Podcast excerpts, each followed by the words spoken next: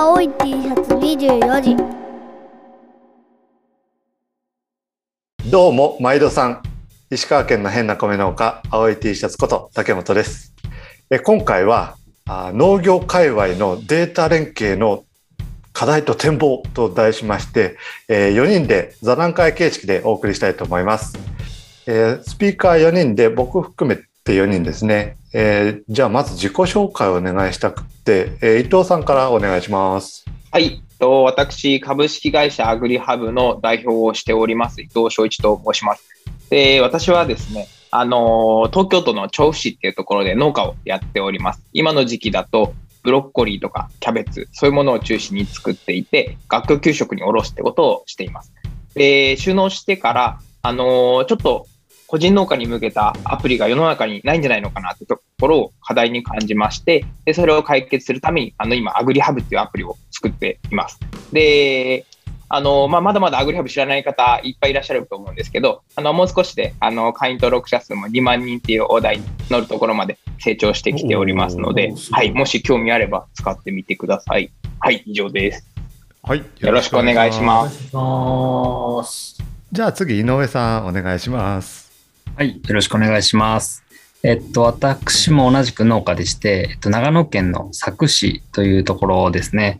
まあ、僕はよく軽井沢ってたまに嘘ついちゃうんですけど、隣にあるところでして、私は、あの、今、いちごですね、観光いちご園をやっておりまして、まあ、今は植え付けが終わって、まあ、少しゆったりしながら、えっと、農業はやっているという状況でございます。で、それに加えてですね、えっ、ー、と、まあ、自分自身が、前職が農業参入をした会社でして、えー、そちらで、まあ、いきなりイチゴの栽培をしたんですけども、えっと、まあ、結論失敗をしてしまいまして、でその時に、まあ、普及員さんとか農協さんとかもちろんいらっしゃるんですけども、えそういった方がですね、なかなかイチゴに関して専門性がなかったりとかして、まあ、その時相談相手がいなくてですね、まあ、他のサービスだと、クラウドワークスさんとか、ランサーズさんとかって言って、まあ、プロフェッショナルの方がオンラインで指導してもらえるっていうか、教えてもらえるサービスがあるのに、農業界ないな、みたいなところで、えー、自分でじゃあ作っちゃおう、みたいなところで、まあ、農家さんのそういった課題を解決するっていうところで、チャットとビデオ通話で、まあ、プロの農家さんと悩みのある農家さんをつなぐサービスを今運営しています。アグティというサービスでやらせていただいております。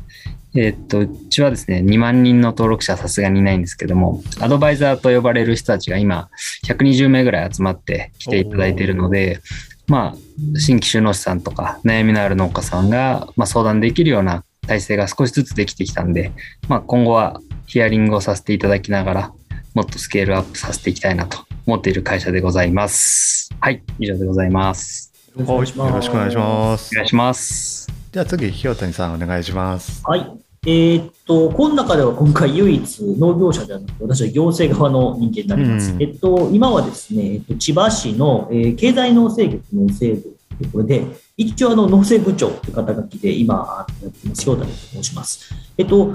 見ての通りちょっと市の部長の割にはえら若いなと思われると思うんですけど、あの農林水産省からですね、えっと、昨年の4月に出向っていう形で、えー、千葉市に来ております。あの実は千葉市ですね、あの農水省からの出向者の受け入れというのは、今回私が初めてになりまして、はいあのまあ、ちょっと都市部へのその出向って結構農水部農水省からは珍しいんですけど、あの千葉市結構都市農業地の盛んにやっているところなので、まあ、今ちょっと職員さんとみんなあのみんなでですね、えっと、千葉市の農業どうやっていこうかということで今やらせていただいているところです。で、まあ、今日のちょっとテーマのところですね、えっとまあ、データ連携というところありましたけど、一応農水省にいるときはですね、あのまあ、スマート農業関連のちょっとさ、うん、あのこともちょっとやっていたので、あのちょっと竹本さんとかもその時交流があったりとかっていうこともあるんですけど、今日あのちょっとその内情を話せる範囲で話しながらって感じでできればいいかなと思うんですが、まあ、古巣へのちょっと話もありますので、あの、その辺ちょっと奥歯に物が挟まったりと言い方するかもしれませんその時は突っ込んでください。よろしくお願いします。はい、よろしくお願いします。えっと、一応こう前置きをすると、えー、っと、で農業界隈のデータ連携て、えーと、業界全体で進めようっていう動きがあったりするんですけどもそういう団体の中の人間とかあその事情にかなり詳しい人間っていうふうに外からは見られてるかもしれないんですけどそれはちょっと横に置いといて割割と近い位置にいるけいるけど割と近いところにいるけどほぼ外野ぐらいの人たちの雑談というふうに視聴者の皆さんには理解していただいて話を聞いてもらえばなと思いますのでよろしくお願いします。お願いします。お願いします。実際ねあのこの4人ってもともとのつながりっていうのは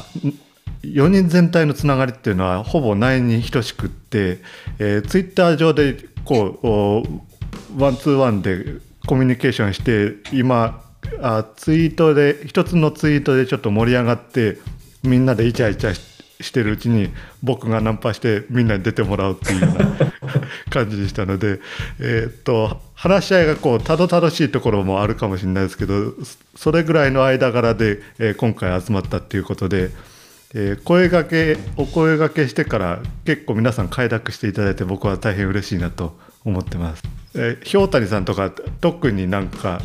行政サイドっていう立ち位置っていうのもあるんで、えー、なかなかこう出てもらいたいけどどう説得すればいいかなぐらいに思っとったら 結構2つ返事でいいっすよっていう話。そうあのこういう機会で喋るのってちょっとこの前も似たようなことがあったんですけど割と面白いなと思っちゃってですね、うんまあ、もう怒られるの承知で今日は出たいと思って、よろしくお願いします。そうですでも農水で言ったら、えっと、僕はあのごめんなさいほとんど見てはいないですけどバズマフとかそういうなんかそういうメディアの出方とかっていうのも結構出てきとって、うん、なんか農水省っていうなんか僕らのイメージのお堅いイメージからなんかだいぶ変わってきてるような印象があったりするんですけど、それは氷谷さん自身感じるところとかどうですかね？そうですね、あの実のところ、農水省って中の人は全然硬くないんですよ、本当のところは。あのあの普通にやっぱり、まあ、やっぱ農業圏のあの出身の方も多くて、もともと実家農家とかっていうのもいるんですけど、割とこう農家のあのこう気持ちに寄り添うっていうとちょっと言い方がかっこいいですけど、あの割とざっくばらんが実は多いので、ああいう文化ってもともとあったんですよね。それをこう表に出していくっていう形になったのが、まあ、バズマフとか、まあ、そういった最近のメディアのこう動き方なのかなっていうふうに個人的には思ってますけど、そうですね。まあ、ちょっとああいう中央省ってああいうチャレンジングするっていうのは結構勇気が必要だまあ、当時、やっぱり江藤大臣がやいって話もあったので、はいはいはい、はい、はあのある意味良かったのかなというのは思ってうんなるほど。えっとねそれではちょっと本題なんですけどももまずね事の発端になったツイートをちょっとみんなで見て画面共有をちょっとしてるんですけどえっ、ともともとは伊藤さんがこう書いたあ農業ウィークで大きな会社から小さな会社までさまざまな会社から連携の話が来たけど今の農業界に必要なのは会社間の個別の連携よりも業界統一の API 企画ですよ。今みたいに国が主導権握ってシステムを作ってたらダメなんです。企画さえ決まれば勝手に連携がというような話で、この後もあのツイートは続いてたんですけども、これに対して僕がリツイートをして、えー、今国が指導してダメダメな方向になっちゃってますが、どうすれば業界統一 API 企画って実現できるでしょうねというような話をしたっていうところが事の発端っていうところなんですよね。で、えっと、まず、えっと、視聴者の人らでご理解いただいてない部分とかもあったりするので、えー、っと業界統一 API っていうものってどういうものなのかっていうところを伊藤さん解説お願いしてもいいですかね？はい大丈夫です。えっとですね、まず、多分 API ってなんだよって思う方もいらっしゃると思うので、うん、まず API ってところから説明させていただくと、まず API っていうのは、なんていうのかな、あの、わかりやすいところでいくと、今、コンセントの形って日本で一つだと思うんですよね。うんうん、えなので、あの、電化製品であれば、コンセントに挿せばみんな必ず動くと思います。うんうん、だけど、じゃあ今、農業界の、例えば、えー温度センサーと、えーあの暖房機、うん。それをつなぐときにコンセントがあるかっていうとコンセントがないんですよね。うんうんで、そういうつなげる口のことを、えっ、と、それの、なんていうのかな、インターネットでつなげる口のことを API っていうふうに呼んでます。うん。で、なので、それの業界統一の API 規格っていうのはどういうことかっていうと、例えば、えー農業の温度のセンサーであれば、えー温度のセンサーはこういう形でデータを必ず出しますよとか、うんうんそういうふうに規格が一つ決まってると、えーあらゆるシステムが、えー一つだけ、えー受け口を作る、一つの形の受け口を作ることによって、えーみんながどのセンサーともつなげて、うんえーどのセンサーとも、えーデータをやり取りできる、そんな仕組みができるようになる。っていうのが業界統一の API になります。うんこれってなんか僕も API そんなに詳しい人間ではないんですけどイメージで言ったら一つのアプリケーションっていう感じですかね。それとえも、っとですね。なんていうか拡張子のお CSV みたいなな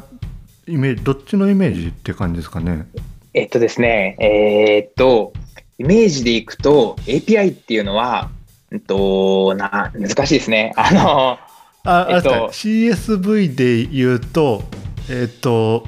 Excel の列とかそんなやつをみんな同じにしようみたいなそんな感じでしたっけかね？そうです。それに近いと思います。えっと、例えば CSV っていう、えーイメージでいくと、えっと、CSV のカラム名を何にするかとか、そういうところに近いと思います。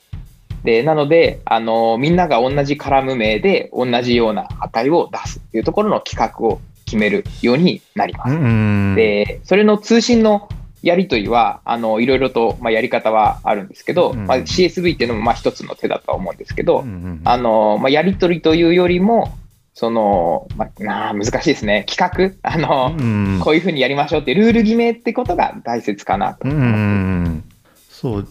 実際、えっと、僕の僕の実際現場の感じで言ったらえっと営農計画はトヨタ自動車さんの豊作計画を使いで、えっとトラクターは久保田でケーサスでデータを拾いで田植え機は遺跡の田植え機使ってるんで、えーえっと遺跡アグリサポートをやってではたまた全農さんと連携して、えー補助管理とかをしたいねみたいな話をしとって全農 ZGIS があるっていうような感じでだからデータを拾うっていう作業をそれぞれやってるんですけどじゃあいざえっ、と田植えのデータ見ようと思ったらえっ、とじゃあえっ、とあそうだ遺跡だみたいなな感じで、えーそっちにアクセスしないとデータが取れないっていう話になってきて、えーこうデーとデータを蓄積はできるんやけどもそのデータを検索して引っ張り出してっていうことをやろうと思うとスマート農業とは名ばかりの結構人力で、えー検索して検索して、えー貼っつけてみたいなことをやってるっていうところが現状かなと思っとってでそれがなんか一つの企画でできたらいいなというような話なんですよね。もうまさにおっしゃる通りで、あのデータを出す企画さえしっかりと業界で決めてしまうと、うんえ遺跡だろうが、久保田だろうが、なんだろうが関係ないんですよね。うんでそのえデータを出す企画さえ決まってれば、その、なんていうかな、データを加工する側、要は農業日誌とかで見たいと思うんですけど、どの農業日誌とつなぐのも自由にできるはずなんですよね。うんうんで、もしその逆に企画ができてないと、みんなそれぞれの連携してるシステムを使わなければいけないっていうことになってて、だから、久保田だと警察っていうふうにやっぱ限定されちゃうんですよね。うんなので、やっぱりそうだと、やっぱり農家としてやっぱりすごく不便だと思うので、そのデータを出す口の、えーまあ、コンセントの形をしっかりと決めることによって、うんみんなが、えー一つの、なんていうのかな、どこにでもみんながデータをつなげられるようになるし、うんみんなが自由にデータを加工できるようになるしって、そういう未来が描けるのかなと思ってます。実際、えっと、アグリハブと ZGIS って連携しとったかな？それあ、してますね。それの連携っていうのはその2社の統一の API を持ってっていうようなそんな感覚なんですかね？えっとですね、えっと、どちらかというと、えっと、ZGIS の企画にうちが合わせてるって形になってうんうんなるほど。なので、あのーうん、まあ、どっちでもいいんですよね。あのーまあ、誰か一つで、要は、今 ZGIS になんでうちが合わせてるかっていうと、うん ZGIS はやっぱり大きな、あの巨大な全農っていう組織がうんうんやってるので、やっぱり全農に合わせようっていう、うんうんあの業者さんは各社いるわけですね。うんでなのであの全農としては別に標準の企画を作らなくてもみんなが勝手に合わせてくれるっていう強みがあると思うので。でなのでそれに乗った形でうちも合わせてます。でだけどあの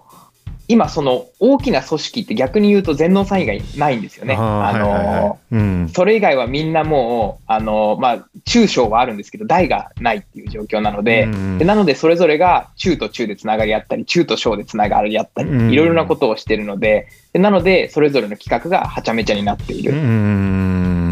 だから、そこをしっかりと企画を作ることによって、あの要は、なんていうのかな、企画がいっぱいあると作るのが手間なんですよね、うんその分。10個企画があると、10個システムを作んなきゃいけないっていう状況になるので、それってやっぱり農業の発展を遅らせることだと思うので、そこはやっぱり1個企画ができることによって、1個のシステムを作ると、すべての日本中のシステムとつなげられる。そういう未来がいいのかなと思います。うんこの辺はなんか井上さんがちょっとコメントしてたあれやね100万人の農家が使う民間アプリとかが出てきたでその API がその会社が API の企画を作ればそれにみんな準拠してくるんかなっていうようなそういうところですよね。もそうですね。今でも伊藤さんがおっしゃったところかなと思って、まあ、全農さんが全農さんでもしやって、振り切って、もう農家が全員使わなくちゃいけないサービスみたいなのがあって、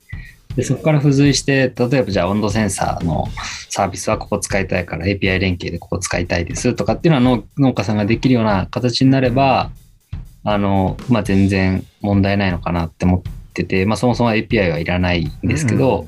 なんか各社やっぱいろんなことやりたがってるんで、そこは、まあ、業界、会社なのか国なのかわかんないですけど、まあ、しっかりとした企画を作ってもらえると、まあ、いろんなことが、その農家さんなのか、農業法人なのか、農業関連企業なのかわからないですけど、ができるなっていうのは、なんかまあめちゃくちゃ思ってて、ですごいそれでそうですね、このツイートを見たときにめちゃくちゃ共感したっていう感じですね。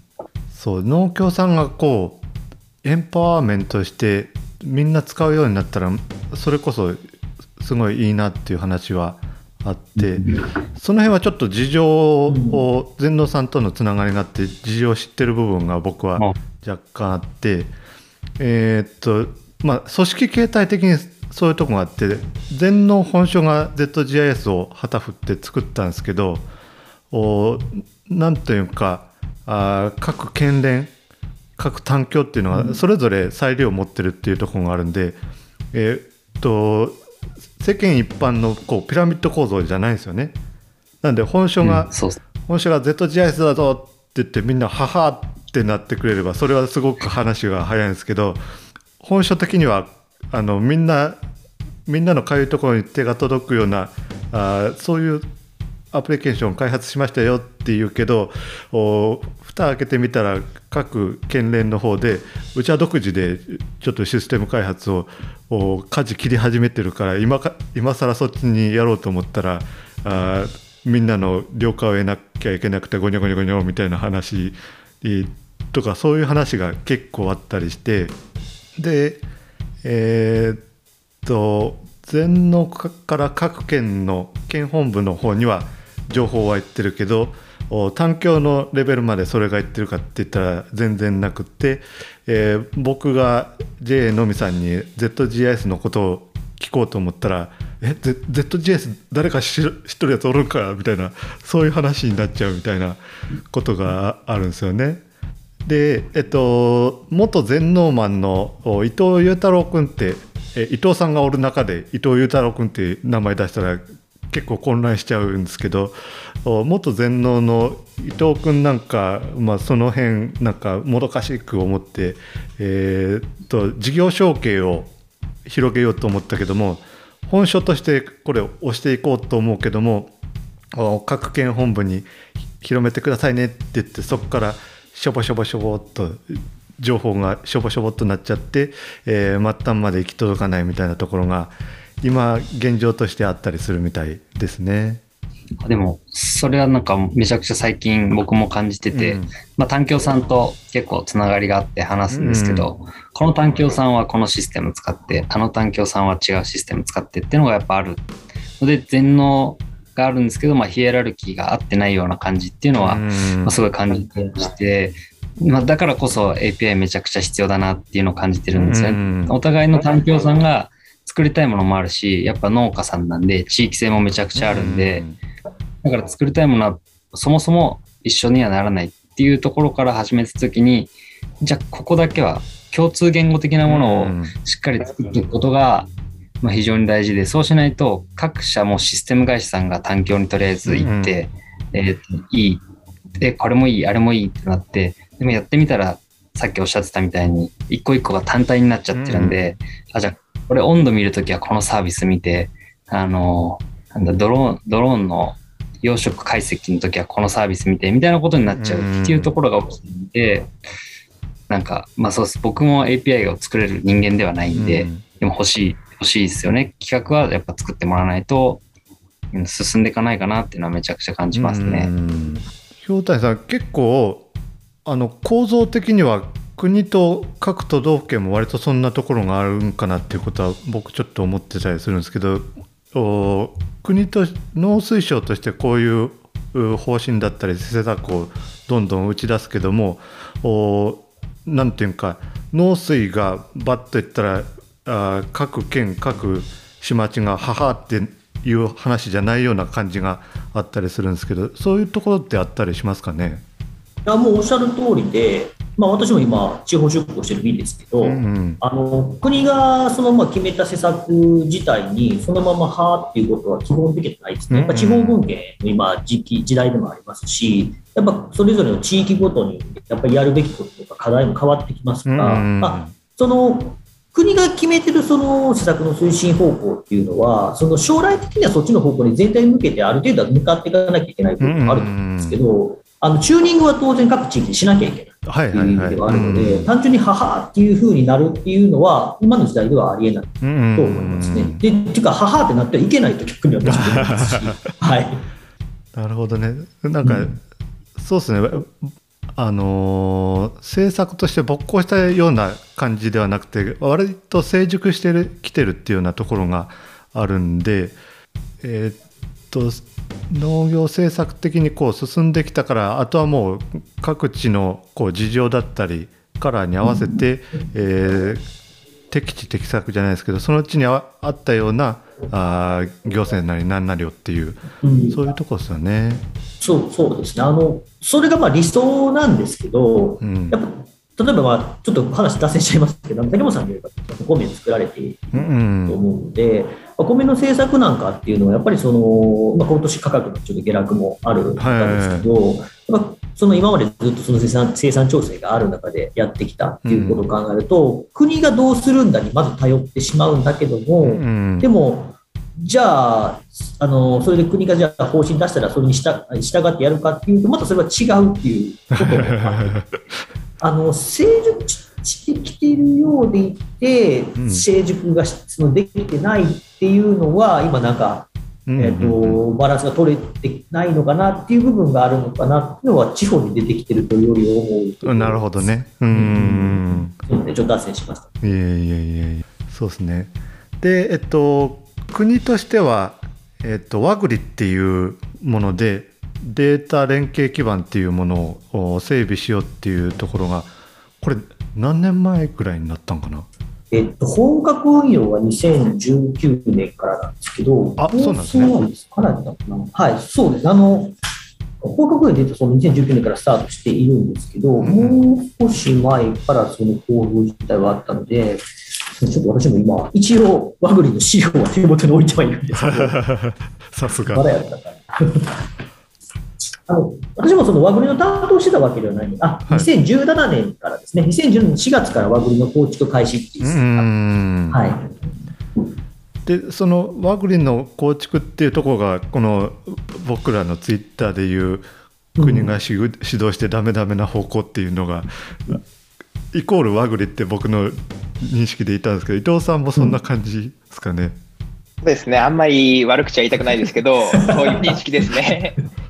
そうですねえっ、と今和栗って今どんな感じになってるのかっていうのはえっ、と中の人間この中にはいないので、えー僕らの知ってる中で少しサマリをまとめましょうかね。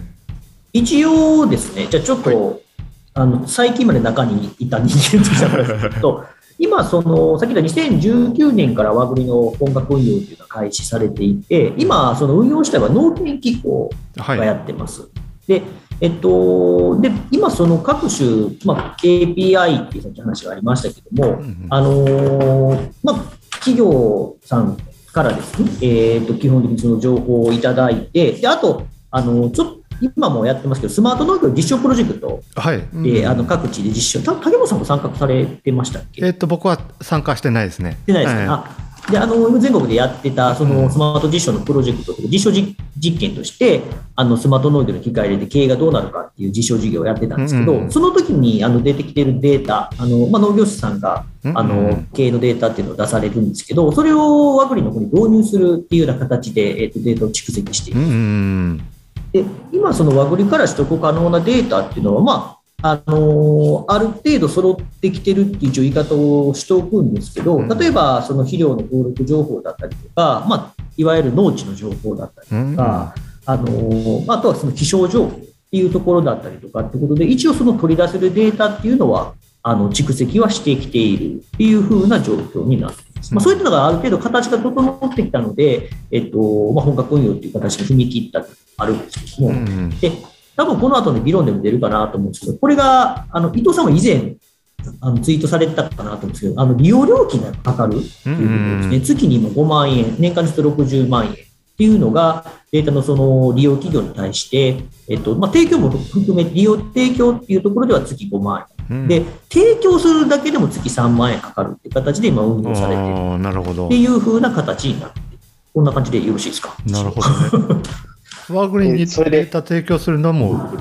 料金がかかり、そうそうですそね。のワグリに集まったデータを引き出すっていうのにもそれぞれお金がかかるっていそううそうです。はい。っていう形で。うーんなるほどね。一ついいですか、はいはいはい。ちょっと和栗で、そのどうしても私が腑に落ちないところが一つあって、うんで、なんで、あの、和栗にデータを一回集約する必要があるのかなってすごく思っていて、うんで、今の発想でいくと、えっと、各社が和栗っていうシステムにデータをどんどん入れて、で、それで、えーそこから、えー各社がデータをまた引っ張るっていうことをやってるって思ってます。うんうんそれってまず合ってますよね。そうです。はい。おっしゃる通りです。で、それってそもそも、あの、オープン API っていう発想では全くなくて、うんで、それはなんでかって、えっと、データを出す人もオープンなんだから誰が出したっていいんですね、本当は。うんうんで、農地データを、例えば、えー竹本さんがうちの農地データはこれだって言って、うんえ世界に向けて発信するのも、それはいいんですよ。うんうんで、その時に、じゃあ、どういう企画で、えーデータを出すかっていうのを決めるのが、その統一の企画っていう話であって、うんうんで、その企画にのっとってさえいれば、え竹本さんが出そうが、アグリハブ社が出そうが、んえー農研機構が出そうが、それはもうオープンなはずであって、うんうんでそれを、えー使う人は、えーみんなが同じ企画でデータを出してるから、それを例えば日本中からデータを集めてきて、でビッグデータ解析をして、一つの素晴らしいデータを作りますっていうのが、そもそものオープンデータっていう発想なはずなんですね。でで、そうすることによって何がいいかって、まあ、そもそもそのシステム開発費もかからないし、うん。システムの運用費もかからないし、うんうんで、大企業であろうが個人であろうがみんながそのオープン API っていう企画に乗ることによって、えーデータを出すことができる、うんうん。使うことができる。で、それこそがあの IT の素晴らしさだと思うんですね。んで、にもかかわらず、なぜかお金を払ってデータを集めて、お金を払ってデータを使うっていう、それは何がオープンなんですかってところをすごく私は思っていて、うん。ちょっと、それでそういうのがあって、あのツイートをしたっていうのはありますね。ううん。なんか和栗を作ろうとした出発点は割とそういうところにあったような印象は持ってるんですけどね、うんうん。そこがなんかいざスタートする時になったらどういうどういう話になったのかそういう方向に行っちゃったなみたいなそういう感覚は若干思っとって、でそう、その通りで、しかも、あのーまあ、あんまり ちょっと言い過ぎかもしれないですけど、あのーカットしてください。言い過ぎかもしれないですけど、あのじゃあなんで、じゃあ、システムを作るのは認めるとします。で、それは OK だと思います。あの国がお金を払って、みんなが有益だと思うシステムを、じゃあ作りましょうってことで作るなら、それは私は OK だと思います。で、なのになんで、それをじゃあ農研機構に渡したとしたら、そこでなぜ利益を生むようなビジネスモデルになってるのかっていうのが、すごく不、うんあの理解できないところで,、うんで、それをやるのであれば、えーしっかりと使うときもオープンにしてやるべきだし、うんで、なんで国のお金で作ったもので収益を生むことができるのかって、そこがまずそもそも理解ができないっていうのもあります。うんいや、めちゃめちゃ同感ですね。それこそ僕の、僕もですね、えっと、このさツイートが上がる前に、ワグリを登録して、ワグリの気象状況をですね、うんあの、アグリに入れて、まあ、農家さんのチャットで、気象の、えっ、と、気象庁のデータとかうん見ながら議論できるような形になったらベストだな、みたいなところで、ワグリを使おうと思ったら、急に5万円かかりますみたいな。いやいや、オープンソースじゃないんですかみたいな。うん その辺の概念が、なんかわからないですけど、今まで、例えば Google とか他社さんの IT 系のサービスとかって、まあ普通にオープンにされてるわけで、それを使って、えっ、と、例えば弊社だと、チャットワークに Google フォームで申し込みがあった場合に飛んできて、それがタスク化されるみたいなこととかやってるんですけど、うん。そういうことやろうとしたときにできないから、全然、これ誰のためのシステムで、うん。ん農研機構は会社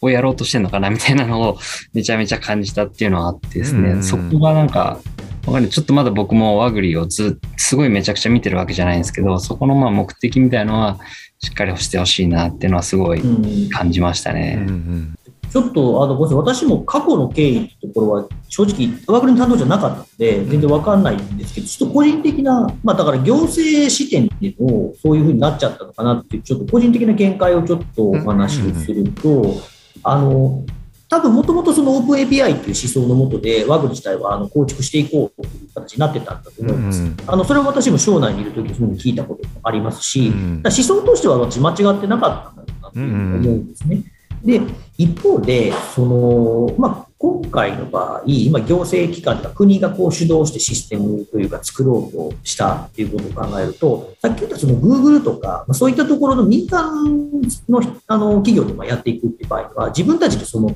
まあ、他の事業での収益が生むことができて、うんで、そのシステム自体の、あの、なんていうか維持管理というか、ができると思うんですね。で、あの、こう今のこの、いわゆるこうデデータを活用するとかっていう形になったときに、実は行政としては一番しんどいのが、今の単年度予算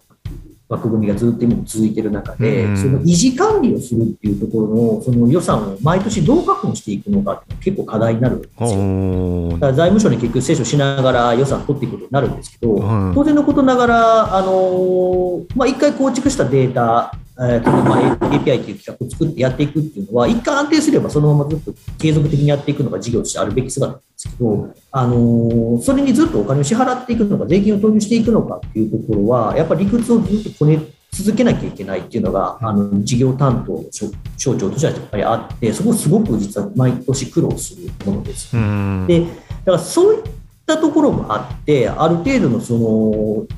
結局維持のための収益を生まなきゃいけなかったのかなっていうのが、まあ、ちょっと高額すぎるんじゃないかって私も個人的に思ってるんですけど、そこの部分があったんじゃないかなっていうふうな部分を思います。あとは、えっと、まあ、行政がやるってことで、ある意味公正公平に判断しなきゃいけない。うんっていう部分があって、まああのまあ、いろんな企業さんから協力をいただく、農家さんが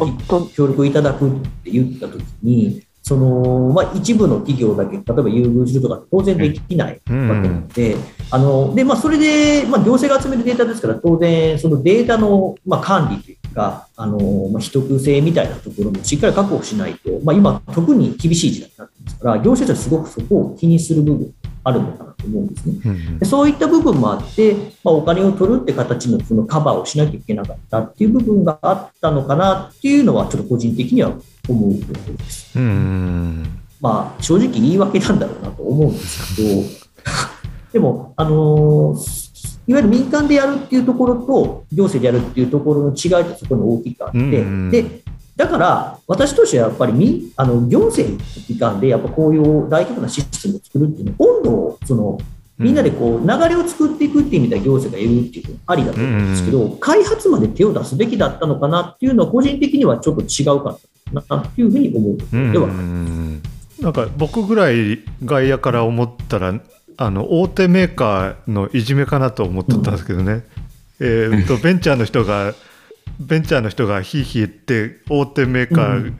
が有利に進めるための、おこう敷居を作ったんじゃないかなぐらいのそんな感覚でちょっと見てたとこはあるんですけどね。どうですかね、あの結構今のワークリでもベンチャーさん入ってますね、そういう意味では。だから、あの門戸としては広く開いているところはあると思いますし、まあ、実際問題、その私もちょっとツイッターで書きましたけど、あのやっぱり大手の納期系のメーカーは、やっぱりそれぞれのデータが保護を従うっていうのは当然わかるんですよ。はいあのああのひょっとすると、井上さんとか伊藤さんは分かんないかもしれない。あの昔、ビデオでベベータと VHS の対決があったように、うんあのやっぱそういう企画面でやっぱほあの守りに入るっていう部分は当然ああるから、うんそうそういった部分もあったと思うんですけど、うんあのまあ、でもそれ、そうは言いつつ、あのベンチャーさん自体のその、まあ、最近いろんなところが出てきていてっていうところでの意味っていうのは、あの本性としてもそこはちゃんと考えていて、そこに別に閉ざす形でっていう意味ではなかったなと思います。なるほどなるほど。うん。えあの、何喋っちゃって大丈夫か？いいですか、一つ。あの、ちょっとやっぱり思ったのは、だからこそやっぱり企画を作んなきゃいけなかったのかなと思っていて、で、私もちょっと行政の仕事とかしたことあるので、その予算取りってとこも知っているつもりではいて、うん。で、そうするとやっぱり、あのシステム運用ってすごい難しいんだなってことはあの肌感覚で感じていてでだからこそ単あの例えば3年の予算でできることって言ったらやっぱり本当に企画なんじゃないのかなと思っていて企画っていうのは一回ドキュメントをみんなで有識者集めて作ってしまえばもうそれで一旦けりがつくっていう形になるのでであとはそこを使うか使わないかはもう民間に任せる。でじゃあトラクターの例えばデータを出す企画を作ったとしてもやっぱり今の流れとしてはみんな抱え込みを従ってると思うので、多分乗ってこない会社もあると思うんですよね。で、だけど、例えば3社あるうちの1社が企画に乗ったっていう瞬間に、多分その1社は急激に伸びるんですよね。で、なんでかっていうと、その企画に合わせて、えーみんながシステムを連携の口を作り出すので、そうすると、やっぱりそのトラクターっていうのは使い勝手がいいものなので、でそうすると、うんえーみんなはそのトラクターを買い出すで。そうすると逆に残った2社は焦って多分そこの企画にまた合わせて作っていくっていう形で、業界全体がオープンになっていくっていうのが、あの企画のいいところだと思うので、やっぱりそこは、うんあのシステムよりも企画作りをやるべきかなっていうふうに思ってますね。うんそうですね、私もだからやっぱりそこは同じように思います。でまあ、今のそのやっぱりシステム作ってしまっての今の状況を考えると、やっぱそっちの方が良かったのかな。まああのーまあ、例えば今のそのトラクターとかって、あの海外のやっぱメーカーって結構共通規格で、例えばアタッチメントをつけられるようになってるじゃないですか、ミソバスってありますけど、でもやっぱり今の国内メーカーってそこの部分でやっぱ縛りがきつすぎるのもあるのかな。と思って、あのだからそこへのやっぱり理解がまだあんまり足りてないというか、あのまあ、一方でその日本の、まあ、納期の企業だけではないんですけど、あの技術力が高い企業も多いから、やっぱそれぞれの自負もあるのかな、これちょっとあの、うんなんというかその気を使うとそんな言い方もあるのかなと思うんですけど、そういうのもちょっと感じるんですかね。これトラクターちょっと嫌ですね。なんか、あの昔のトラクターの筆致が今の API を表してるような気もしてます。そうですね。なんかあんだけクボッタの B ヒッチが出てきて A ヒッチがあって、なんか今の人からしたら企画作っとけよみたいな、うんって話と、なんかめちゃくちゃ今なんかリンクしたなみたいな。例えばそういう文文化なのかなみたいなのはなんかめちゃくちゃ感じましたね。あの家電の世界でも、さっきのまあ VS とベータもありますし、DVD とかだって、DVD R と DVD マイナス R とプラス R の意味の分かるのいっぱいあったじゃないですか。はいはいはい。それとやっぱ同じような状況なのかなっていうのは思います。うん。だからこそ、だから伊藤さんが言う通り、企画を作ろうって本来、温度を取るべきだったんだろうなっていうのは私も感じる。うん。まあ、僕らがどうこうできるレベルではないですけどワグリが今から軌道修正というか僕らが思ってるいい未来に向かうためにはどうしたらいいんかなっていうところってなんかアイディアあったりします？あれでも今、あ時の、僕見たんですけど、うん API を整備するみたいなのは、農林水産省で始められてるみたいですね。そうですね。うん。あの、まだガイドラインバージョン1なんで、本当にペライチであったんですけど、一応なんか、多分そういう認識はあるのかなっていうところで、うんそういうところに動いてくれてるのかなみたいな、そういうなんか委員会もあるっぽいので、うんまあ、そこを整備していただいて、ワグリはまあなんかとりあえず全部無料でやってくれるとありがたいなって思うんですけど、そうするとなんか多分いろんな人がデータを送るんで、もっと詳細なうんあの情報が集まってきて、より詳細なものが出来上がってくるんで、それを、まあそれを例えば抜き出す段階で5万円とかかかってくるっていうところだったら、めちゃくちゃ多分納得すると思うんですけど、うんうん入り口の今の段階でそれやっちゃうと、まあ、ちょっとハードル高いのかなみたいなのは結構感じますようね。んスタートアップに月5万円って払えなくないですか？払えないですね。そうなん。それめちゃくちゃあって、あの、アジェンダにあった、なんですかね。えっ、と、どうしたら明るいのかみたいなところで、うん僕としては農業界って他の業界と違って市場規模めちゃくちゃそんなに大きくないんですよね。うんうん。例えば食べ直産とかって、まあ、食費、食食品なんで、まあ、人の胃袋の数だけ、あの、大きいんで、市場規模大きいから、まあ、資金調達結構しやすいんですけど、うん農業系のシステムって、僕も結構、投資家さんとかと話すんですけど、え、それだけの規模しかないのに、じゃあ、なんかもっと大きい、大きな会社になるんですか？みたいな話になってくると、なかなかその資金を集めて、本当伊藤さんとかめちゃくちゃわかると思うんですけど、自分の手弁当でシステムを作るってめちゃくちゃハードなんですよ。うん なので、そこで5万とか3万とか、ま、マジで取らないでほしいって思う。いう思いがうんそうですね。本当、本当ですよね。全然、全然払えないです、5, 5万は月。いやうん。そうそう、5万じゃなかったら、普通にまあ、まあ1万ぐらいだったら試してもいいかなぐらいになりますけど、5万って農家、農家もやってると、パートさんの人件費じゃんみたいな、そういう話になっちゃうんで、私も料金改定ができるわけではないので、あれなんですけど、うんまあ、あとはその、和栗自体はだから、その、さっき伊藤さんがおっしゃってた、その企画にすればよかったんじゃないかって立ち返っちゃうと、なんとも言えない状況にはなるんですけど、うんただ、うーんまあ、料金のところはまあ利用率が上がってくればっていうところで、ちょっと下がってくる可能性はあるかもしれないです。行政のサービスですから、逆にそういうところがあるかもしれないですけど、で一方で、その今、まあ、あまり大企業じゃなくても、例えばあのテラスマイルさんとかも、このワグリとの連携とかっていうのをされていたりして、あの少しずつベンチャー系の企業さんも活用されているパターンも出てきているので、まあ、そういうのが増えてきて、実際の農家さんがそういうのを使っていただけるようになってくると、だから、和栗そのものをその農家さんが使うっていうわけじゃなくて、あのある意味、その一つのサービスを返して使っていくという形でもともと統率になってますけど、それが増えてくると、あの少しずつ和栗認知というか、で、あと参加する企業っていうのもあの増えてくるのかなっていうのは、ちょっと期待はしたい、期待したいところとは言っちゃだめなのかもしれないですけど、期待したいところかなっていうふうに思う。で、まあ、あと、えっと、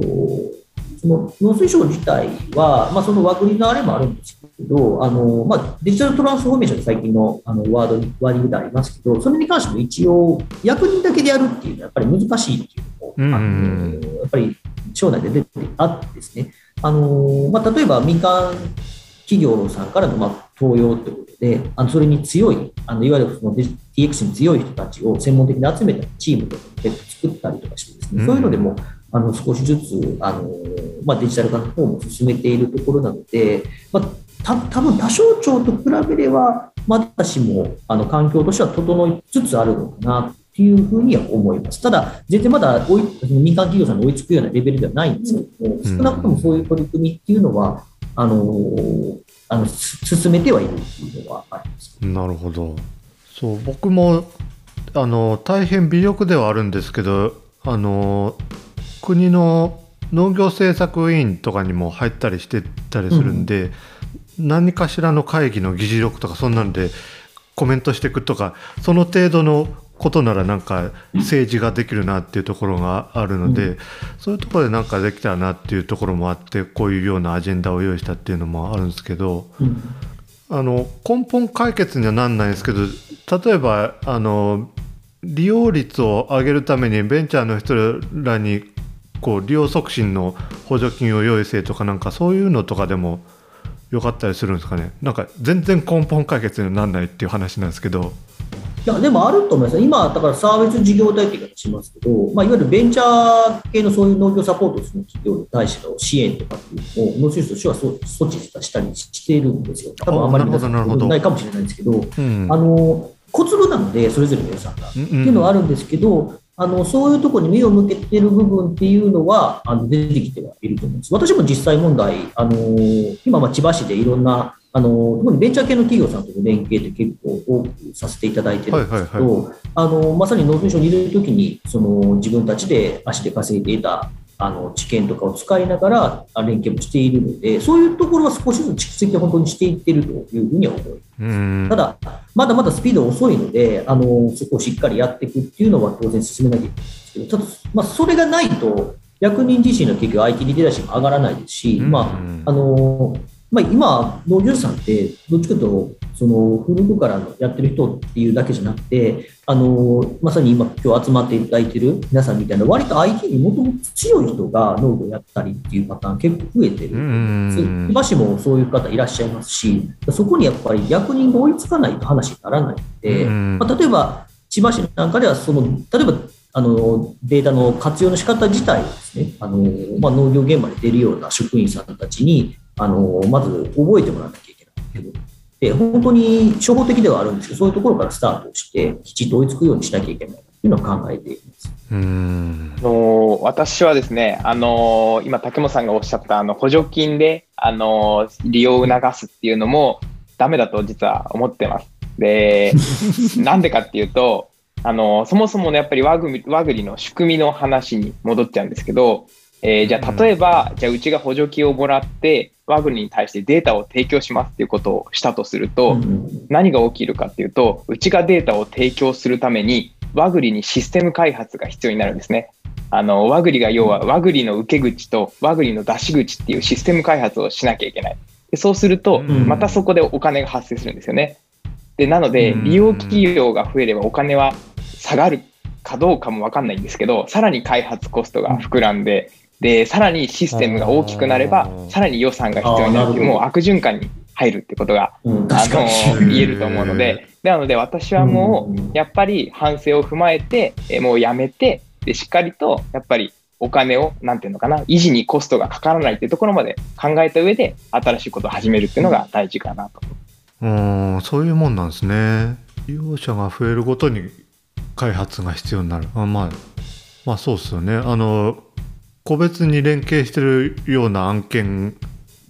とお同じようなもんっていうことですもんねそうです、そうです。おっしゃる通りですね。なるほど、で、じゃあ逆にじゃあさっきの話に戻ると、企画だったら何がいいかっていうと、もう企画は作ってしまえば、利用者がいくら増えようが、えー手を加える必要もないし、お金もかからないっていうことになるので、うん。でもしじゃあみんなの総意でここが合わないねってことになればみんなでバージョン2を作ってそこの文字だけを書き換えるってことをやればいい話なので、であとはその企画バージョン2に乗った形でみんなが API を作り直すってことをやればいい話なので、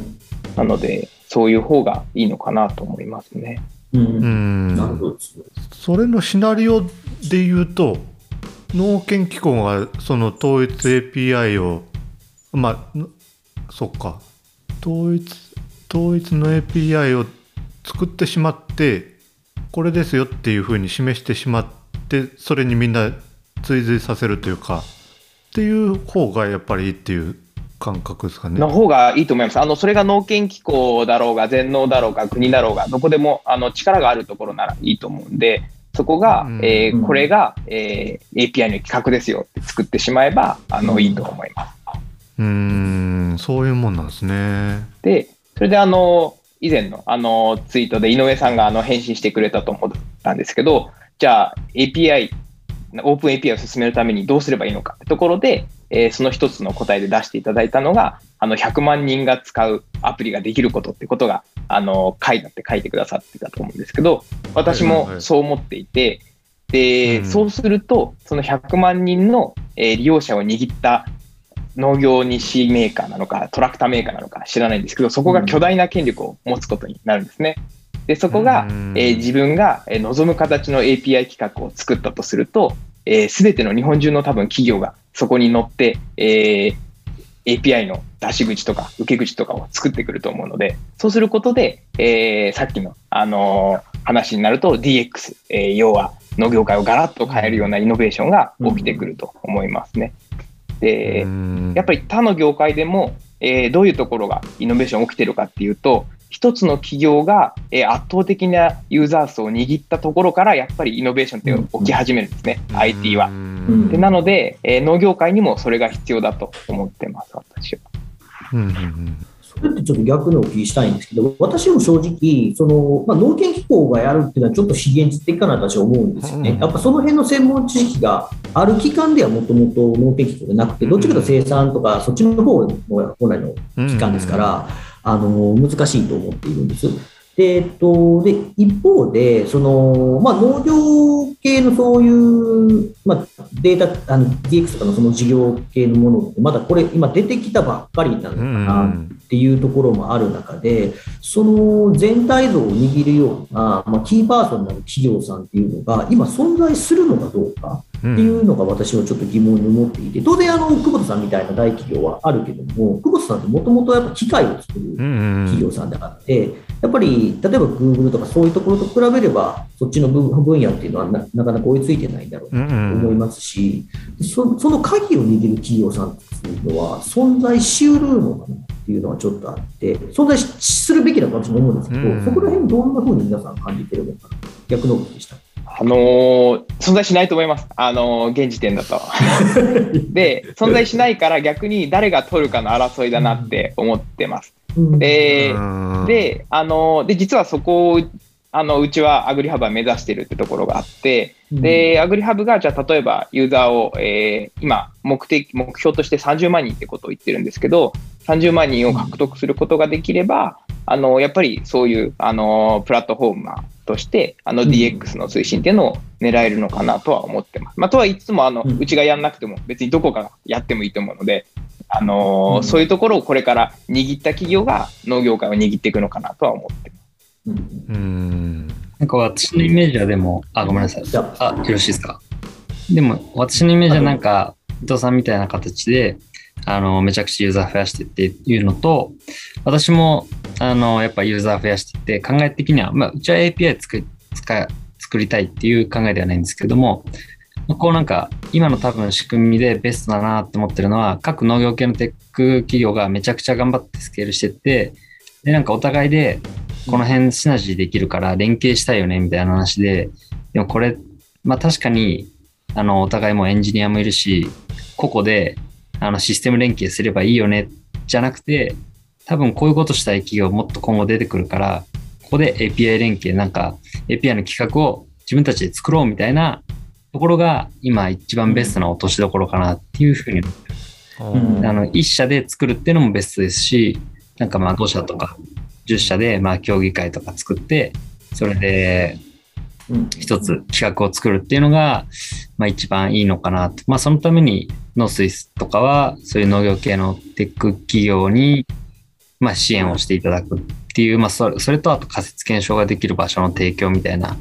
のをしてもらえると、うんうん、そこが出来上がってくるのかなって、それがなんか一番近いんじゃないかなって思ってたりはしますね。はい。うんうんそうですね、やっぱりだから、まあ、自分で手出しするので、やっぱ環境を作るっていうか、そういう集まれる環境を作るっていうところですよね。そこにやっぱり力点を置くべきう。そうですね。うん、どっちかというと、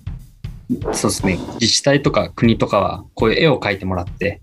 でこういうところに、うんまあ、支援しますよじゃないですけど、こういうものを目指してるんで、うんなので、まあ、企業の皆さんこれになるように目指頑張ってくださいみたいな。国としてはこういうところはあのうん補助できます。まあ、それが、まあそもそもで言うと企画だったんですけど、多分。でもそれはできないんで、うん今のところは多分、うやって支援してってくれるっていうのが、うん、一番近道なのかなって思いますね。うん。うん。これ自力でやるとしてなんかベンチャー買ってれんでそんなのを作るとかっていうことって実現可能性は結構低そうな感じですかね。あのーあれなんですよね。結局ベンチャー体力がないんですよね。あのーうん力としてはできるんですけど、じゃあ、うんじゃあ今ここで井上さんと意気投合したから、じゃあここで API 企画作ろうかって話をしたとしても、多分できないんですよ。あの、要は、ここの連携をしてもお金を生まないんで、お互い。あのうん、で、その API 企画を作ってるうちに会社潰れちゃうんですよね。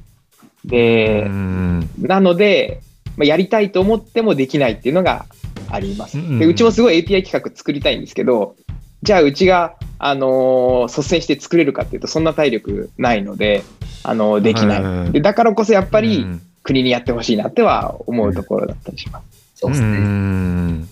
そういう、例えばそのベンチャーさんの集まりに対して、まあ、さっきちょっと、あの、さっきシステム上に対してのその補助っていう話は、あの、否定はされてましたけど、あの、まあ、い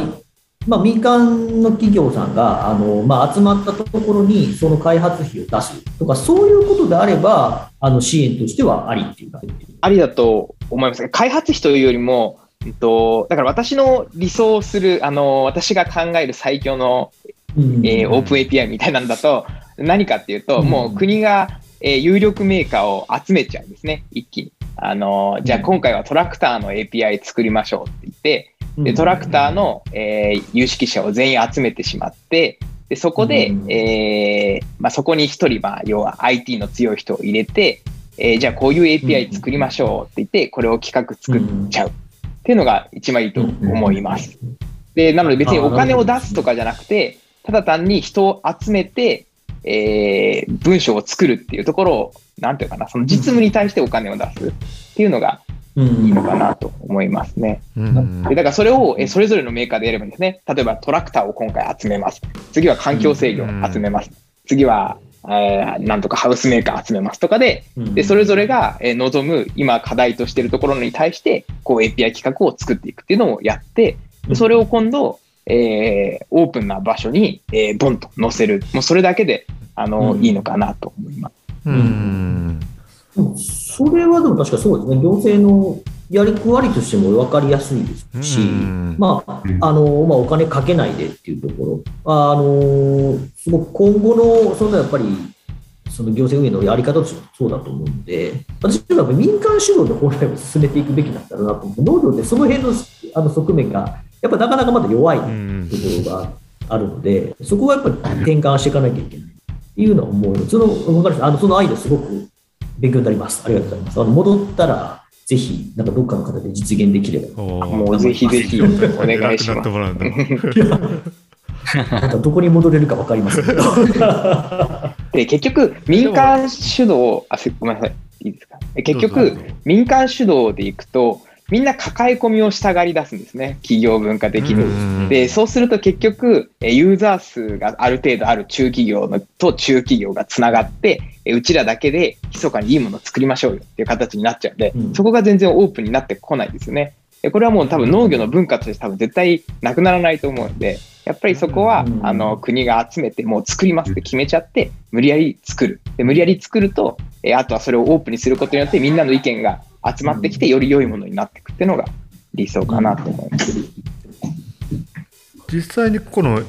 伊藤案で行こうと思ったらな僕ちょっと引っかかったのはこの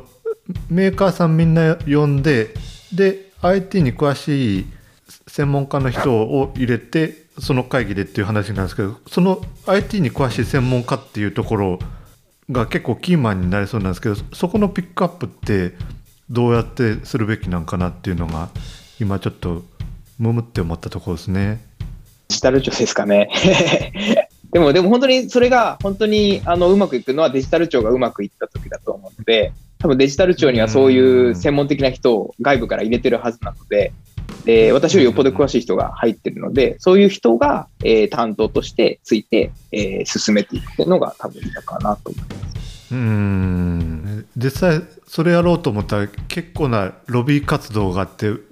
各メーカーがこう根回しをした専門家がこの人がすごく適任だみたいなそういう争いが結構ありそうだなっていうのをちょっと妄想した感じはあるんですけど。いやななのでそのやっぱり農水省がやろうっていう話になると多分そのステークホルダーが多すぎてまとめきれないところ、やっぱりさっき言ったまあ、公正性とか公平性っていうところを表向きに出さなきゃいけない、うん、出さなきゃいけないけどそれダメですね。あのっていうのが絶対としてやっぱり行政機関はあるので、うん、そういった意味じゃ本当はあの、まあ、その民間さんが集まっているところにあのそこに逆に後から後からって言い方したら変ですけど民間さんがさっき集まっているところにあの目をつけて一緒にやりましょうって声をかけていく方が多分動きとしては分かりやすいのかなと私としては思うんです。あの国が声かける集まってくださいって言うとあの今竹本さんがおっしゃってたような状況になっていくんだと思うのでやっぱり国で温度取ろうとするとやっぱそこに乗っかりたいっていう企業さん当然いっぱいあるのであの逆に民間さんが自主的に集まってるところに国が乗っかっていく、まあ、当然そこを引っかき回さないようにはするんですけど、あの国としてそこを公認するって言い方ちょっと上から目線すぎるかもしれないですけど、っていう方がスムーズなのかなっていうのはちょっと思うところなんですね。なんだかんだやっぱ農水省っていう看板って、あの、重いんですよ。あの、別にそこを傘に来て仕事をしてるわけじゃないんだけども、私だってあんまりそういうの、あの、表に出すっていうのは好きじゃなくて、いうのはあるんですけど、どうしてもそれが先に出てしまうっていうのがあるので、それを目立たない形で仕事をできないとああの前に進まないんだなっていうのはすごく思うシーンがたくさんあるのであのなかなか先に国っていう名前を先出すっていうのを逆にあの進行を遅くさせてしまうっていうのはあるのかな。なるほど。今農業系のベンチャーはあれですよね。さっきの伊藤さんの話じゃないですけど、まあ、正直言ったら API の企画を作ってるどころじゃなくて自社サービスに専念したいんで みたいなところなんで、わかんないですけど、もうちょっと大きく、大きな企業が農業界隈で出てきたら、そこにアプローチみたいな感じがいいのかなと思うんですけど、まあ今そういうところないんで、うん、まあ、ちょっと厳しい、す。ま、す、厳しいかなと思いますよね。なんか僕のイメージ、えっと、大手メーカーさん、割とこういうあの DX とかそっちの系は割と苦手な印象があったりするんですけど皆さんの認識はそんな感じですかね？なんか流行ってきたからあの急にみんなで勉強して、えー、対応してるみたいな感じががイメージとしてはあってこう自力で頑張るぐらいやったらあのベンチャーさん抱え込んだりとかそんなのして、えー、やったらいいのになっていうことをメーカーさんに言ったりはしたはしたんですけど、うん、うちはねあの遺跡の木さんと割と仲良くさせてもらって、えっと、鳥取大学の森本英二先生って人がもともと県の試験場にいた絡みもあって森本先生と遺跡さんでなんか未来の田植え機作ろうぜみたいな話を、えー、12年ぐらい前かな？からし始めてで、えっと、速度を速くするのは結構もうしんどいし、えー、田植え機で言ったら作業幅を増やすっていうのも割と結構行き尽くした感があるんでどうしたもんかねっていうような話があって、うん、で出た話がああれあの、えー、地理情報を使うっていうようなところに着眼してでそこからこう考えがあ考えが展開されて、えー、可変石田植え機の開発になったんですよね。こう実際に走りながら知力を測って、うん、えー、その知力に合わせて、えー、肥料を調整すると。でそれが終わったタイミングで、えー、この田んぼはこんな知力マップですよこんな作業しましたよっていうそういうマップを作れるような仕組みを作るっていうので、えー、そのプロジェクトに僕も参加させてもらって伊関さんとは結構仲良くさせてもらって割と偉い人にもこう連絡取り合うような感じになって、その中で、えー、こう自社で頑張らずにさとかっていう話はしてるんですけどもまあねとか言いながら全然聞き入れてくれないみたいなところがあったんですよね。うんそうさ多分メーカーに限らずなんですけどさっきちょっと少し話しましたけど、やっぱりうちでの、まあ、農水省って組織で、まあ、今の千葉市でもそうですけど、あのまあ、過去からそうやってずっと続いてきてる組織の方が、あの今の IT とかその辺の関係に得意な人って逆にいないと思います。やっぱり組織としてやることがある程度決まってきてしまっている部分で、あのまだ取り込めてないっていうところもありますし、多分今、あの伊藤さんとか井上さんが農水省入るって言ったら、絶対、うん、入りませんっていう話だと思うので、あの我々としてそういう人材やっぱり必要だとは思うんですけど、やっぱその辺のじあの確保も当然進めてはいるんですけど、やっぱりあのすぐそういうのが得意な人が入ってくるっていう環境ではやっぱないっていうところもあって、うんうん、あの苦手にしてるっていうのはあると思うんですね。多分だからあの大手の納期メーカーさんもやっぱ組織としてしっかりもされているっていうのもあって、うんうん、その新しいところを取り組むっていうところがなかなかうまくいってない部分もあるんじゃないかなと思うんですね。だからそういう意味で本当にそのえっと、皆さんみたいに逆にその IT に得意にされている人たちがもう今ベンチャーさんで育あの少しずつ出てきている。あのまあ、私なんかで言うと、そのテラスマの生駒さんなんかは、あの千葉市とも今すごく連携させてもらってて、やっぱり来てもらうって、まあ、話聞いたりとかしてると、やっぱりもう千葉市のその農業技師さんとかも、あのやっぱ舌を巻いて、こういう世界があったのかってなるんですよね。だから、そういう人たちがやっぱり大きく育っていけるように、やっぱりサポートするっていうのが、あの我々の仕事なのかというふうには思いますね。うん、あの我々の中で抱え込むっていうよりは、そういう人を育てて、育てていくっていう言い方も偉そうかもしれないですけど、支援していく、サポートしていくっていう方がいいのかなっていうのは個人的には思います。なんかあの DX の話でいくと、あの今すごい言われてると思うんですけど、うんなんかトラクターメーカーをみんな DX って言ったりとか、うん、あのいろいろ農業日メーカーも DX って言ったりとか、言ってますよね。で、みんなとりあえず流行りだから DX って言ってて、で、DX って言うんだけど、みんな本当に DX のビジョンを描けてますかってすごい思ってて、で、例えばじゃあトラクターで自動運転でお米枯れるようになりました。DX です。それって本当は DX じゃないんですよね。で、DX ってもっと産業をガラッと変えるような大きなイノベーションで、今まで全然想像もつかなかった。じゃあ、例えば、うん、えー、自動トラクターが収穫してで、自分がじゃあお米を食べようとしたときに、消費者がお米を食べようとしたときに、えー、携帯でこうカメラでお米を撮ると、えー、生産者の顔が見えて、収穫の最中の動画が見えてとか、そういうなんていうのかな、今までありえなかったようなことが、うん、えー、ガラッと起きてしまうっていうのが DX なはずなのに、うん、誰もそういうビジョンを描いて、こういう農業界の未来を作りましょうっていうのを提案して、これが DX ですって言ってるところがどこもないんですよね。うん、で、なので本当に今の何が問題かってビジョンを描けてないことが問題で、どこも DX って言ってるけど、それってただ単の効率化であって、産業全体を全てをつないで、ガラッと変えてイノベーションを起こしますっていうのは誰もビジョンをまだ本当に私一回も見たことないと思ってるんですけど、描けてないので、まずみんなでその未来の農業像っていうビジョンを描かないとダメなんじゃないかなって思ってますね。なるほどね。それがないとあれですもんね。どうしても、さっきの一石さんの話、竹本さんが話してた、もうやることないよね、みたいになって、じゃあとりあえずこれやるかっていう、なんかもう圧倒的プロダクトアウトな目線になっちゃって、多分大きな目線があると、もしかしたらわかんないですけど、一石さんの理念とか組織体系とかはちょっとわからないんで、もしかしたら今トラクター作ってる場合じゃないねとかっていう話になるみたいな、そうだと思うんですよね。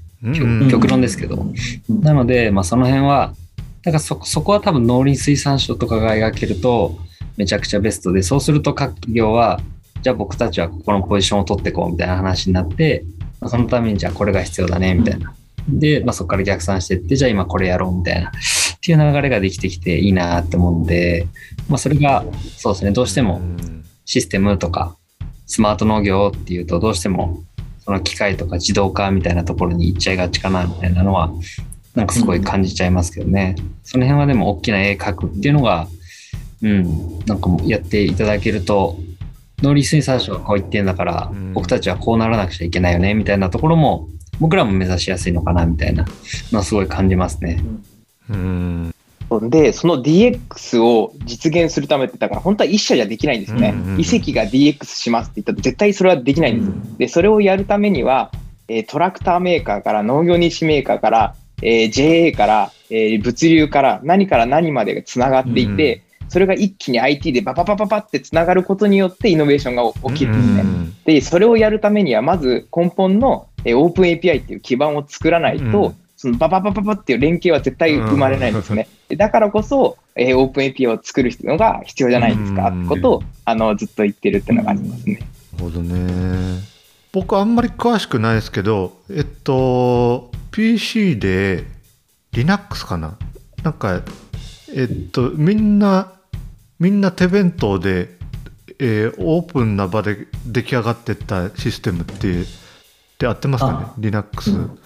だから、ああいう世界がすごく素敵だっていうような話で、えーっと、今、金沢市に、えー農業ベンチャーが、どうだ、3年ぐらい前にできて、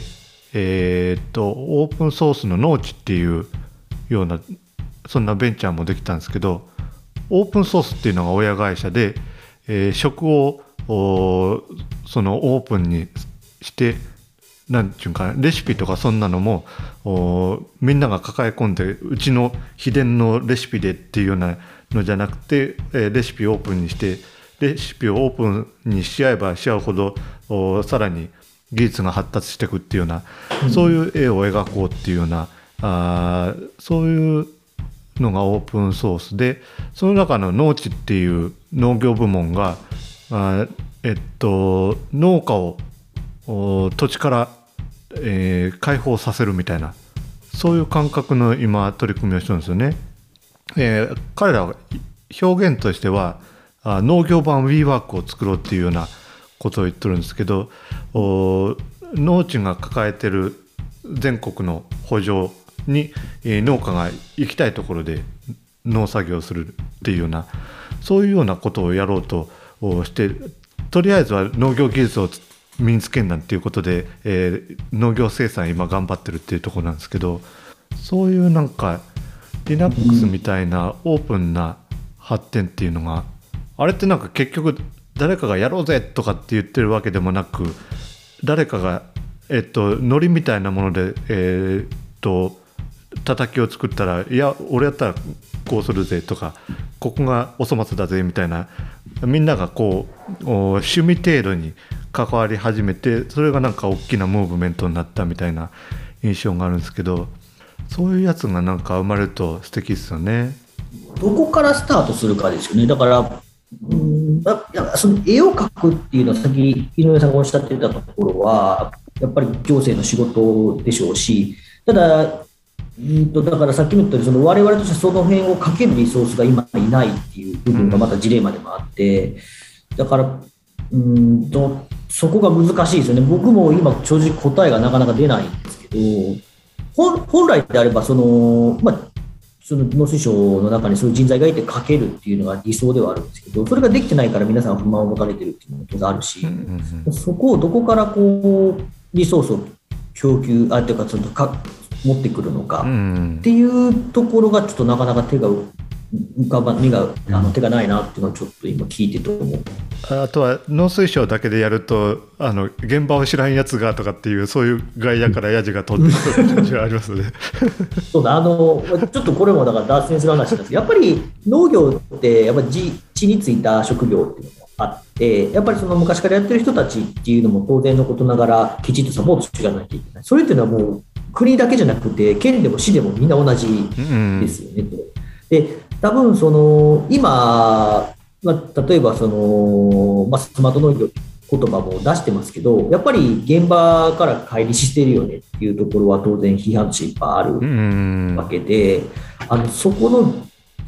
そのまさにオープン API を作っていこうっていう、その企画を作っていこうっていうところを多分打ち出すと、ほとんどの人は理解できないってなってしまうっていうのが、うんその説明をどうしていくかっていうのも相当に難しい。うんで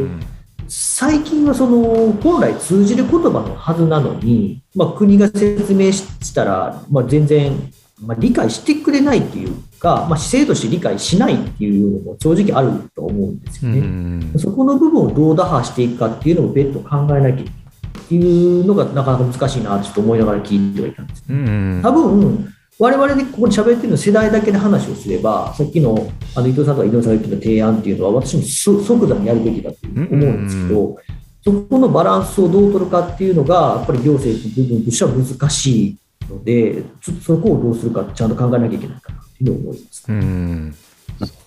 テーマと違うあ個人的には、あのーまあ、絶対できないと思うんですけど、やっぱり、なんか、ちょっとなんか、おじさん臭い話になるんですけど、やっぱ今の日本に足りないのって、ビジョンとか夢とか、そこだと思うんですよね。で、なんか、明るい未来を想像するってみんなしないじゃないですかうん、本当に。でだから、やっぱり、それこそ、もう SF 作家さんと、えーなんかクリエイターさんと一緒になって農水が未来の50年後の農業を描きますって言って、えー短い動画ボンと作って、で、これをやるために我々はこういうことやっていきますよ、みたいなことを、あのーしてくれるとやっぱ未来が描けていいのかなとか思ううので、ん。そういうのはいいなと思いますね。まあ絶対できないと思うんですけど、あいや、でもそういうのが響くっていうふうに思ってくださるっていうのは、ちょっと私、今、正直言って目から鱗で、うんそういうのって行政が作ると、アホか、絵に描いた餅だろうって絶対言われるからパターンが多いので、あのでもそういう意見があるっていうのは、逆に勇気づけられますよ、あの結構。うんなんか中国とか見てるとやっぱそっちのノリに近いのかなってすごく思うんですよね。うんあの、もうありえないような未来を描いて、うん。もう行くぞっつって、未来いいじゃんって言ってみんなで頑張るっていうのが、うん。そういうノリだと思うんですけど、なんかないですよね、うん。日本ってそういうのが。だから、ちょっとそこが寂しいなって最近思ってるんで。まあ、確かにそうですね、全体にちょっと疲弊しちゃってるっていうのは、特に農業ですが余計その部分が大きいので、うん。そうですよ今、僕もだから千葉市にいて、やっぱり、その、やっぱり元気がないいうところあるんですよね、農業って。うんだったんだけども、あの、こっちに来てからできるだけいろんなところと連携して、こんなことやってます、あんなことやってますっていうのを今、みんなで打ち出そうっていうやっているので、少しずつこう、例えば市の農政部が元気出してきてるよね、伝わってきてるのかなあって、そうすると、ついてきてくれる担い手さんとかにちょっと出てきてる感じがするんですよね。うんやっぱそういうのがやっぱないとダメなんだなって、今のお話聞いても思いますね。ちょっと今日のテーマとは、あの、外れた話なんですけいえいえいえ。ど、もうそういうのがあるってことですね。うんえっと、4H クラブあの全国の若手農家の集まりなんかで言ったらえーっと今度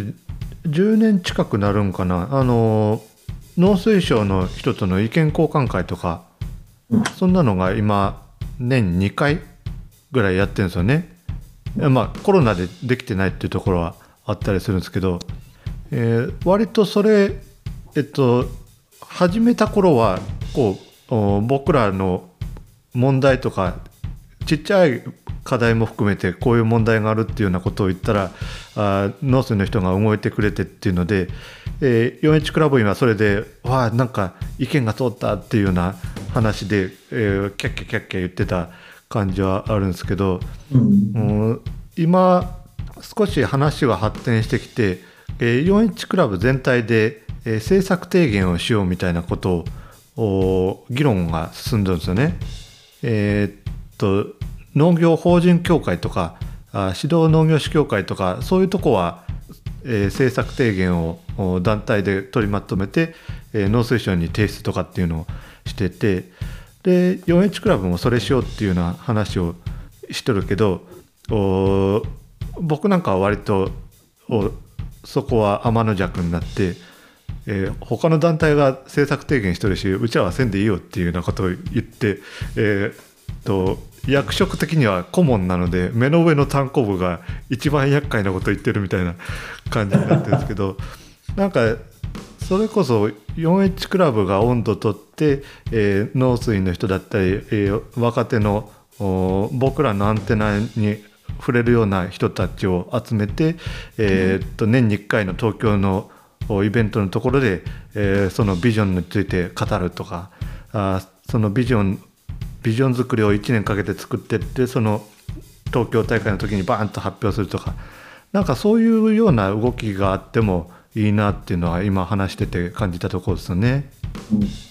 ぜひ、あの、あった方がいいと思います。あの、すいません、私 4H 入ってないんですけど。いや東京はね東京は県連あ都連がないんですよ確か。そう、勧誘受けたこともないですね、4H。そうそうそうそう。あ、そうなんだ。えっと、全国で言ったら都道府県連がないっていうところが何件も今あってでえっともっと言ったらその 4H クラ地区の 4H クラブとか都道府県の 4H クラブはあるけど全国に加盟しないみたいな、そういうちっちゃな問題とかもあったりするんですけどなので今結構ね全国で言ったら1万3,000人ぐらいクラブ員がいるっていうような話はしてはいるんですけど、お少し、えー全国にこう焦点を合わせて見てみるとお穴だらけだなっていうところは課題としてあるんですよね。でもすごいですね。だって若手の1万3000人って言ったらね、あのー本当に農業の中心になると思うんで、そこから出した提言っていうのはね、絶対無視できないと思うんで。いやで国の役員で言っても今若手がが全然話もう変わっちゃってますけど 全然大丈夫です。あの若い人やっぱりすっごい辞めちゃって出ていっちゃうああそうなんや。私ももう正直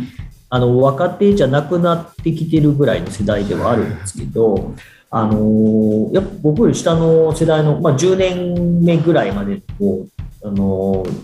若手の役人ってのはやっぱりみんな転職しちゃってあのいなくなっちゃうっていうのが最近結構あるんですよね。うんうんで、その中でやっぱり若いその農業者の方からの提言がガツッと出てきたら、やっぱりモチベーション上がるのかなっていうのは思いますよ。うんどうしてもやっぱりその農政って特にまあ政治的な絡みも当然いっぱいあるし、それもすごく大事な部分ではあるんですけど、やっぱり新しいことにチャレンジしたいって気持ちみんな持ってるんですよね。僕も今、千葉市でそういう意味じゃ、今、あり方あれですけど、次勝ってやらせてもらってるのがあって、それってやっぱりでも役人のモチベーションっていうところから、まあ、今回の API みたいな新しい話としてどう提言していくか、でまあ、省内でどう上げていくかっていうのも、多分あのそこってや若い役人のモチベーションもすごく左右するのかと思うので、うんそういうところでも、あの若い農家さんが提言を若い役人が受けてやっていくっていうのは、いい流れになるのかなっていうのは思います。うんいいですね。個人的な興味なんですけど、どこ行っちゃうんですか？みんな辞めて。それ僕も聞こうと思いました。どう何するんだろうと思いますよあね。の意外とですね、最近のその農業系のベンチャーに転職する子とか、えー農業法人に転職する子とかっていうのが、ちょこちょこ聞きます。いわゆるあのあ、そうなんですか。僕はあの、まあ、技官なのであれなんですけど、技官の後輩はそういう子いますね。あのその法令とか、まあ、そのそそもそも経済、経営学とかやってるような人は、ひょっとすらコンサルとかに行ってる子もいるんでしょうけど、い意外にね、農業法人とか、あのそういったベンチャー系のところに行く子っているんですよ。だからやっぱり接していて、やっぱり皆さん、あの夢持ってやってるっていうのは、きっと憧れる部分があるんだろうなと思うし、ああなるほど。で僕も今、ベンチャー系の企業さんとかとやっぱ付き合ってると、やっぱりね、みんな充実した顔してるじゃないですか。うあのん好きなことを、苦労は多分絶対あるんですけど、多分稼ぎもその役に、今の僕らの役あれよりもきっと苦しい部分もあるんだけども、やっぱりあの本当にこう使命に燃えてるっていうか、そういうところはやっぱり、もともとそういう気持ちが強いメンバーが、あの若い役人って多い、当然ベテランの人も含めてそうなんですけど、実は意外と中央省庁、そういう人が多いので、やっぱそっちの方が面白いなと思って、いあのそっちに転職しよう、あのう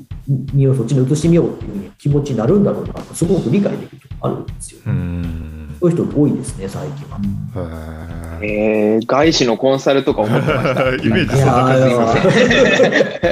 あの、まあ、農水省だからっていうのはあれかもしれないですけど、潰し効かないので、うん。っていうのはあるんですけど、あのいや、さい誤解を解くために言っておきますけど、結構、あのソーシャルになんかいろいろ貢献したいと思ってる人って結構多いんですよ、うんあの人は。だから辞めちゃうっていうのも当然あるとう思うし、んそこへの憧れっていうのは僕も正直言ってあります。辞める気はないですけどね、そういう意味では。うんその農水省にいてできることとか、千葉市にできること当然あるので、せせっかくそこに身を置いてるんだらちゃんとやらなきゃいけないっていうのは気持ちとあるので、まあ、あと家のローンもあるのでやめられないんですけど、でもそういうふうに正直に仕事してる子っていうのは実は結構多いっていうのは、あの、説明して。結構それで言うと、あれですか、若い世代の農林水産省のえっと方が上に提言するとかってできる文化なんですか？うん比較的風通しはいいと思いますね。へうんわ私なんか、まあ、前所属してたとこは官房政策課ってとこにいましたけども、結構、あの、好きに提言して、当然、軌道修正はされるんですけど、うんあの、ある程度自由度を持ってやらせてくれたっていうのもありますね。そうなんですね。うんただ、その企画的な部門でずっと仕事できるかっていうとそうではなくて、私なんかだとほとんどの場合、窓口業務が多くて、それこそ国会の対応とか、うんあの調整っていうのが、そういうところでやっぱり思ったこと違うかったなと思う人はいるんだろうなと思います。僕僕はそれ自体もあの経験として意味があるかなと私は思っちゃうタイプなので、あんまりうん苦しまなかったんですけど、あのそういうふうに思う子はいると思います、ね。なるほど。すいません、なんか全然違うすいません。いや取れ高的にはもう十分ではあるので、は いそしたらえっと一旦締めますかね一旦収録として締めようと思うのでえっとそれぞれ皆さんなんか宣伝があれば聞きたいと思うんですけど伊藤さんあります？そうですね。うーん、なんだろうな。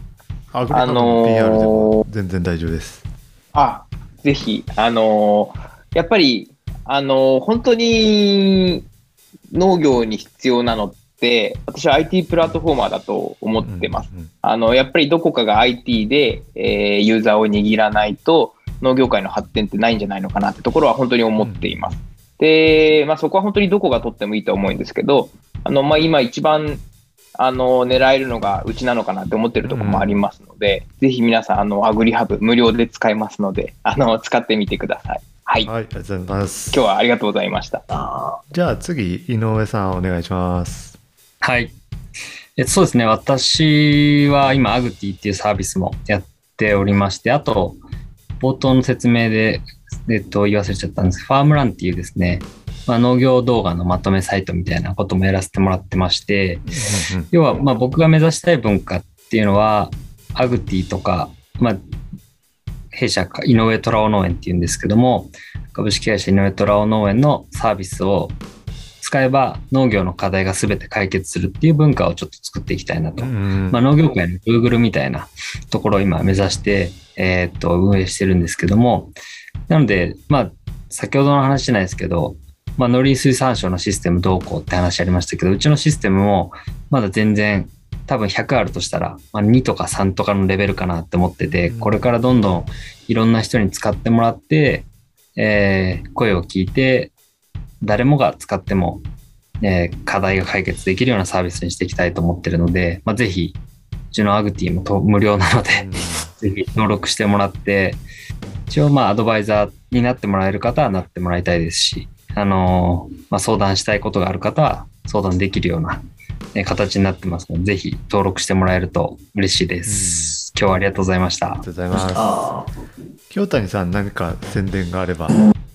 えっと、じゃあ、せっかくなんで、千葉市の宣伝をしておきたいと思います。